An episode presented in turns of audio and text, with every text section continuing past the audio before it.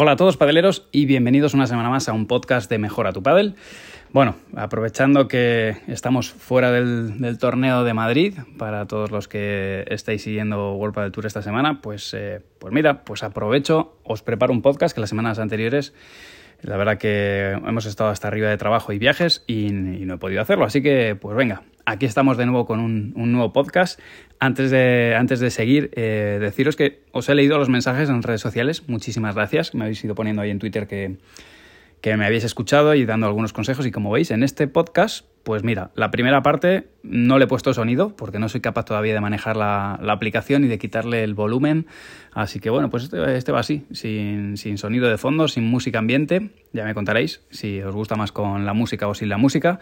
Si os sigue gustando mucho más con la música, pues bueno, ya me lo, me lo curraré para seguir aprendiendo eh, con el programa de, de grabación de voz. Estoy más especializado en el de, en el de imagen, pero bueno, poco a poco, ya iré poco a poco. En el capítulo de hoy, pues vamos a hablar de, sobre palas, sobre material. Vamos a ir haciendo este podcast entre todos con vuestros, con vuestros intereses y una de las cosas que me habíais me habéis dejado, ¿no? que os interesaría saber, pues es hablar sobre material, ¿no? Y mm, la idea de acercarnos al material es tratar de mejorar vuestra experiencia jugando al pádel Lógicamente no, no quiero entrar en, marcas porque la idea es que les sirva a todo el mundo, independientemente de la marca de pala que les guste, independientemente del nivel. Obviamente, si ya estamos, si tienes un nivel muy alto, yo creo que tienes bastante claro la pala que estás buscando, ¿no? Creo que, bueno, si eres un jugador de, muy de competición, tienes claro, o incluso hasta no tienes ni que elegirla porque ya tu propia marca que te sponsoriza, pues si no te hace las palas a medida, te da más o menos una idea, ¿no? Pero si eres un amateur, si eres eh, un poco como la mayoría de los mortales, pues en algún momento pues tienes que comprarte una pala, ¿no? Y vamos a hablar principalmente de eso. Vamos a hablar de, la pala, cómo elegirla.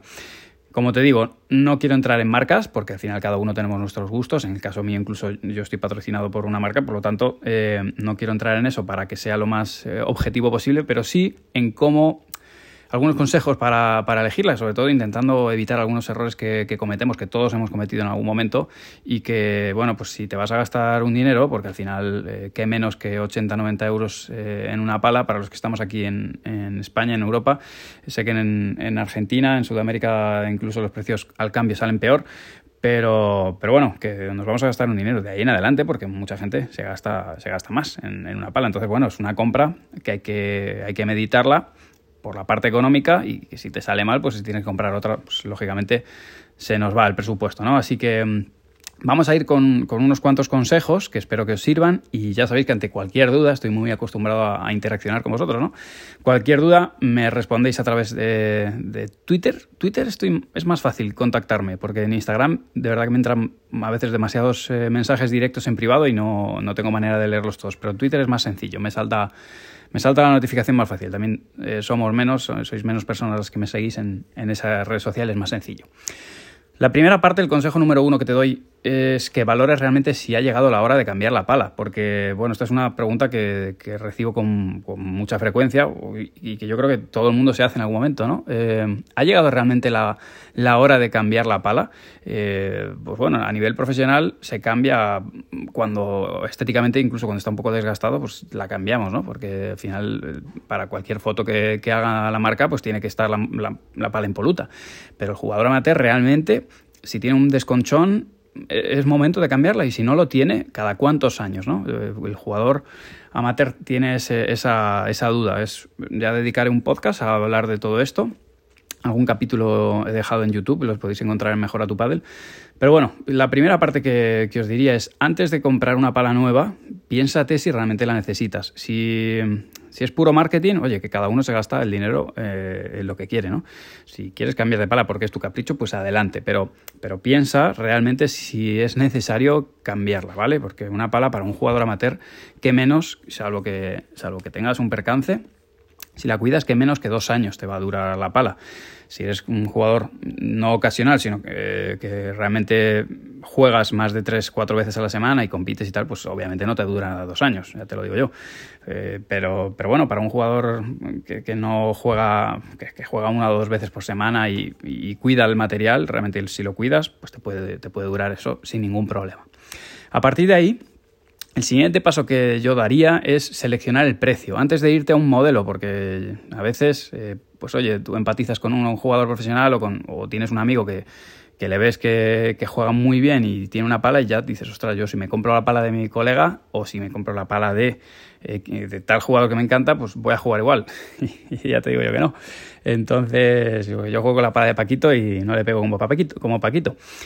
Eh, antes de eso, yo te recomendaría que eligieras un precio al que puedes acceder y, que no te va a escocer demasiado, porque luego ya te digo que cuando estés ahí, ahí, ahí, a lo mejor le sumas 20, 30 euros o a lo mejor le rascas al vendedor 20, 30 euros y te vas un poquito arriba y abajo, pero que tengas claro a qué perfil, a gama media baja o alta te estás dirigiendo, porque como vayas sin un horizonte claro, el, vendedor pues realmente eh, te puedes ir de la tienda habiéndote comprado algo que, que luego te sientas mal y te arrepientas. Así que ten claro cuánto te quieres gastar y otra parte importante, si, no es así, si sabes que, quieres una pala más o menos en concreto y lo que no tienes es dinero y, sabes que no te llega el presupuesto, pues entonces puedes valorar el comprarla de segunda mano. Y esto es algo complicado, ya, ya hablaremos, como te digo, si todo, si parece que surge interés ya te explicaré en otro podcast qué cosas hay que mirar de una pala de segunda mano para ver si te va a durar o no. Pero, pero yo, a día de hoy, yo no me compraría una pala de segunda mano. Pero claro, eh, esto es fácil que te lo diga yo, que yo no, pues, eh, no, no, me compro las palas, la marca me la da, pero claro, si realmente tienes un, amigo que te garantiza que tú has visto que la pala está bien cuidada, pues adelante, ¿no? Pero el tema de ir a Wallapop y comprar la pala de alguien que no conoces, que no sabes cómo se ha tratado, no conoces el origen de esa pala, pues en ocasiones te puede salir rana, ¿no? Todo va a depender del precio al que te lo vendan. Pero yo te recomendaría que si puedes... Eh, juntar un poco de dinero la compres nueva, principalmente por la garantía, ¿no? Pues las palas muchas de ellas se rompen y, tienes un año de garantía. Entonces, yo soy de comprar la pala de pádel, de comprarla nueva. Hay otras cosas.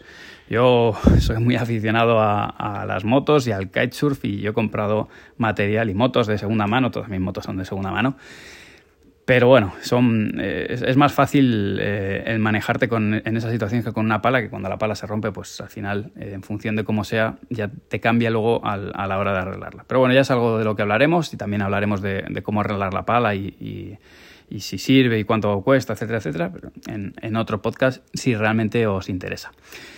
En relación a esto, te diría que seleccionarás una fecha tope para comprar la pala. ¿Por qué? Porque si te esperas, si eres capaz de, programar la compra de tu pala, salvo que sea por algo traumático, y te lo señalas para enero, eh, enero, febrero, es el mejor momento para comprarla. Peor momento para comprar una pala, noviembre y diciembre. Salvo que, bueno, que seas eh, muy forofo de un modelo en concreto o de una marca en concreto y te esperes a diciembre, diciembre, salvo Hecatombe COVID, eh, será presentación en el máster de las nuevas temporadas y ahí es donde salen pues, los nuevos modelos. ¿no?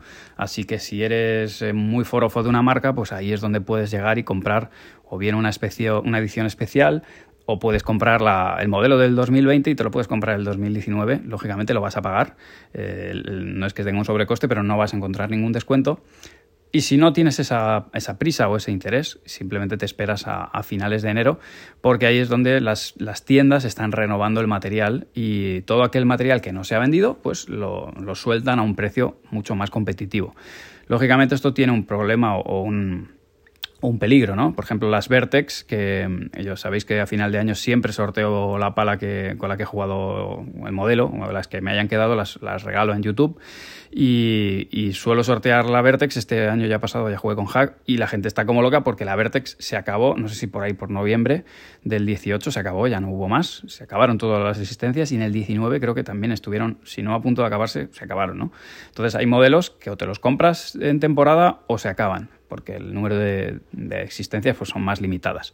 Pero si sabes que hay un modelo del que hay existencias suficientes, pues te puedes esperar a la temporada siguiente y, la compras. Esto si no eres de, estar con la última tecnología que, y, te puedes manejar. Así que en ese sentido, si planificas un poquito y te esperas a, las rebajas y compras o compras una pala de años anteriores, que es otra de las preguntas ¿no? que, nos, que nos soléis hacer, oye, compro una pala del 2017 o del 2018 nueva en una tienda, esta pala estará mal, habrá perdido sus propiedades. Bueno, decirte que, no, si está bien mantenida no hay problema, si se, ha, si se ha almacenado correctamente.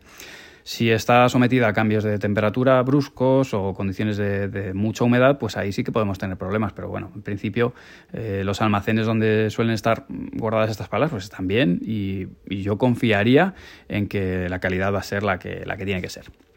Ahora ya tenemos más o menos todo esto manejado. Eh, lo que estaría ahí pensando es qué tipo de pala estoy buscando, ¿no? ¿Qué es lo que le estoy pidiendo? ¿Qué es lo que busco en una pala? Ahí es lo que tienes que, hay dos maneras de verlo, ¿no? Es decir, eh, busco la pala lo que no tengo, es decir, si busco si, si, tengo poco control, busco una pala de control o busco reforzar lo que ya tengo, ¿no? Esto es una elección que tenéis que hacer. Es decir, soy un pegador. Si yo ya le pego bien, ¿para qué me voy a buscar una pala que todavía me ayude a pegarle más si lo que necesito es control? Es una manera de verlo. Y otra manera de verlo es decir, yo soy un jugador pegador, me voy a buscar una pala que me ayude a pegar para que todavía refuerce más y de alguna manera se oriente mi estilo de juego. Esto es una decisión que tenéis que hacer y yo aquí lo que, lo que suelo hacer a, mis alumnos y a mis jugadores es un símil, ¿no? Y es, em, si tú tienes una cadena, una cadena, por muy gorda que sea, se rompe por el eslabón más débil. Da igual que si tienes 10, 100, tienes 100 eslabones, 99 son fuertes y hay uno que no lo es, se romperá por ahí. En ese sentido, eh, trata de, cuando elijas tu pala, que te penalice lo máximo posible. No tanto que te ayude muchísimo y te penalice en algo, sino que eh, no notes que te penaliza demasiado en algo, porque por ahí es por donde pinchas en el partido que pierdes. Eh, tú te irás diciendo, ojo, qué bien la pego, pero como estés goleando incómodo de revés, el partido realmente a nivel mental eh, te va a hacer mucho más daño eso, esa, parte que, no te ayuda. Así que en ese sentido yo te diría que, buscaras que dentro de todas las facetas que puedes mejorar, control, potencia, manejabilidad, durabilidad, eh, elijas aquello que, realmente consiga completarte y que te haga jugar eh, tranquilo y olvidarte de la pala. Yo creo que la mejor pala es esa pala que la coges y te olvidas de ella, no sabes, eh, es como tu pala de siempre. Hay palas que las, vas a probar y vas a decir, ostras, pues es, la pala de siempre, es mi pala, eh, me noto cómodo con ella y, te notas bien. Esa es la pala realmente, que no, necesites demasiado tiempo de adaptación. Y por supuesto, por encima de todo esto eh, está el hecho de, las lesiones, ¿no? Porque hay palas con las que vas a realmente sacar muy buen rendimiento, te va a encantar, bueno, vas a estar eh, encantado con tu pala porque te da mucha potencia, lo que sea, pero eh, a, partir de la semana ya no puedes jugar más con ella porque te produce una lesión, porque, porque pesa demasiado, porque el balance es demasiado agresivo y esto os habrá pasado en algún momento y al final tú compras una pala, la idea es como para poder jugar mucho tiempo con ella. Si cada semana tienes que estar yendo ah, al fisio y, parando, pues realmente esa pala no es para ti. Así que por eso, eh, ahora, ahora después os lo diré, hay que probar la pala y hay que tener claro que la pala te encaja. Una vez que, una vez que ya bueno, tienes claro, eh, empiezas a perfilar y, puedes incluso llegar a, tener ya una serie de prioridades o, puedes haber pensado en algunos modelos, ahí es donde te recomiendo que la pruebes. Ojalá pudieras conseguir probar no solo una, sino al menos dos, tres modelos para, para tener variedad y poder elegirlo. Ahí es donde entra en juego pues el, poder probar esa pala y en algunos lugares lo, lo consigues. Por ejemplo, yo sé que en Decathlon, eh, si te acercas en las tiendas Decathlon, dejas tu DNI y te la dejan. No sé cuánto tiempo, eh, pero sé que tengo alumnos que, las han probado y, bueno, pues sacas conclusiones.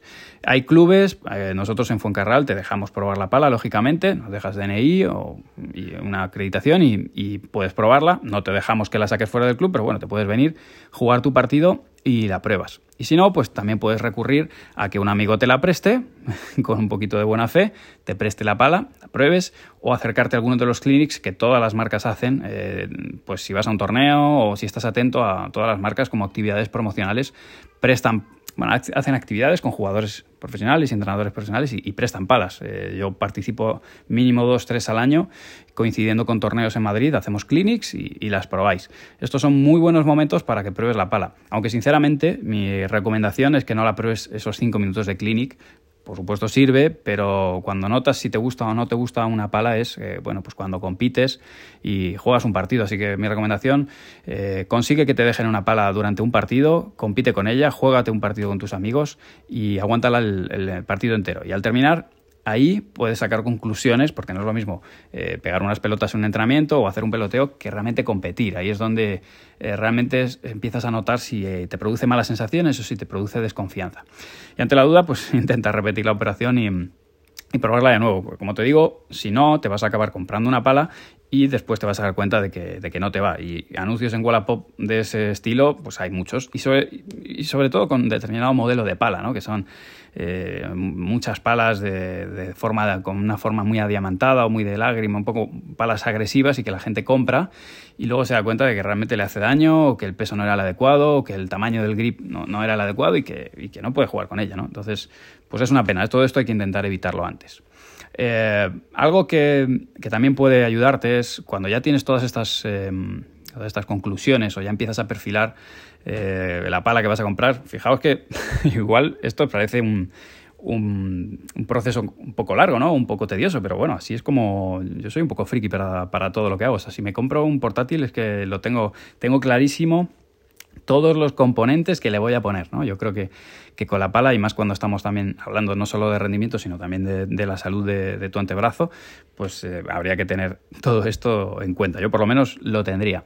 Pues si tienes entrenador, yo te recomiendo que le cuentes y le comentes eh, cuál es la adquisición que vas a hacer y cuál es el cambio de pala que vas a realizar. Porque en muchas ocasiones, pues igual, o tu propio eh, entrenador lo ha probado, o incluso te puede decir, pues mira, yo la verdad es que considero que aciertas o no aciertas. Y la, opinión de un profesional, y más si te conoce, pues es interesante. Y también, eh, si no tienes entrenador, que puede pasar, pues también le puedes eh, preguntar al amigo cuñado o al cuñado que, te diga qué opina. Eh, que bueno, siempre que prevalezca lógicamente tu, tu, criterio, ¿no? Pero bueno, una segunda opinión siempre viene bien antes de, antes de dar el paso, ¿no? Hemos dado el paso ya, ya tenemos claro tienes claro cuál es la pala que te quieres comprar. A partir de ahí es buscar el mejor precio. Eh, ahí te recomiendo buscadores en internet, tenéis muchos. Eh, yo recomendé en YouTube en su día Paddle Zoom. Pero bueno, tienes, tienes un montón de, comparadores y ahí pues buscar el mejor precio, que ya te digo que en función del año, de la época del año, perdón, pues estarán más baratos o más caros y, y, si no, en persona, a nivel físico, también puedes elegir eh, algunos lugares que estén liquidando, como te decía, pues enero febrero, que las vas a encontrar más baratas. Pero bueno, normalmente en grandes superficies suelen tener precios más competitivos, salvo, pues como te digo, que, que llegues a un club en el que estén liquidándolo todo, se lo quieran quitar de encima y consigas un, realmente un buen precio, que a veces hasta venden al precio de costo masiva y, y sacas una buena pala por, por un precio interesante. Antes de, irte de la tienda, asegúrate de que el peso es el correcto, ¿vale? Y que el grosor del grip también lo es, porque esto es algo que, realmente luego te puede pasar una te puede causar una mala pasada, ¿no? ya sabes que que generalmente el dolor que al probar una pala no te aparece a los 5 minutos. O sea, si te aparece a los 5 minutos es que va muy mal, eh, es que te va a hacer mucho daño esa pala. Pero generalmente, pues cuando llevas una semana o dos semanas es cuando te empieza a doler. Y ahí, pues ya lógicamente no, no es normal que te la cambien, salvo que esté absolutamente impoluta. Pero en el momento en el que le quites el, plástico al grip, esa pala ya, eh, esa pala ya es tuya. Pero bueno, eh, en ese sentido, yo, como te decía al inicio, te recomiendo comprarlo, comprarlo en la tienda. Vas a tener una garantía de un año. Esto sobre qué, qué roturas te cubre la garantía y qué roturas no, pues básicamente todas aquellas roturas em, que se producen dentro de la, de la cara de golpeo, ¿no? Eh, salvo que sea algo que se vea claramente que está en el marco y que tú no le has dado ningún golpe. Si tiene un golpe y te la has cargado, me temo que esta pala no te la van a cubrir, la vas a tener que arreglar. Pero sí que sucede a veces que por construcción quedan algunas burbujas en, el, lo que es dentro, de la, dentro de la pala, en el núcleo, que no me salía la palabra, y se quedan ahí unas burbujas al, hacer, hacer la pala. Si no has visto nunca cómo se hace una pala, te recomiendo que vayas a YouTube y, mires un capítulo que subí en noviembre, creo que fue del año pasado, eh, cómo se fabrica una pala de paddle, creo que fue. Y, bueno, pues se inyecta material, se inyecta la goma y a veces quedan burbujas, ¿no? O quedan láminas que no están totalmente apoyadas y al golpear pues se puede rajar. Entonces, si lógicamente cuando lo ve el representante de la marca, que es un especialista, ve el tipo de rotura que es, se aprecia que no ha habido ningún golpeo, que se ha roto con un uso debido, simplemente por un defecto de fabricación, y te la van a cambiar, ¿vale? Por eso es importante comprarlo en una tienda que te asegures la garantía.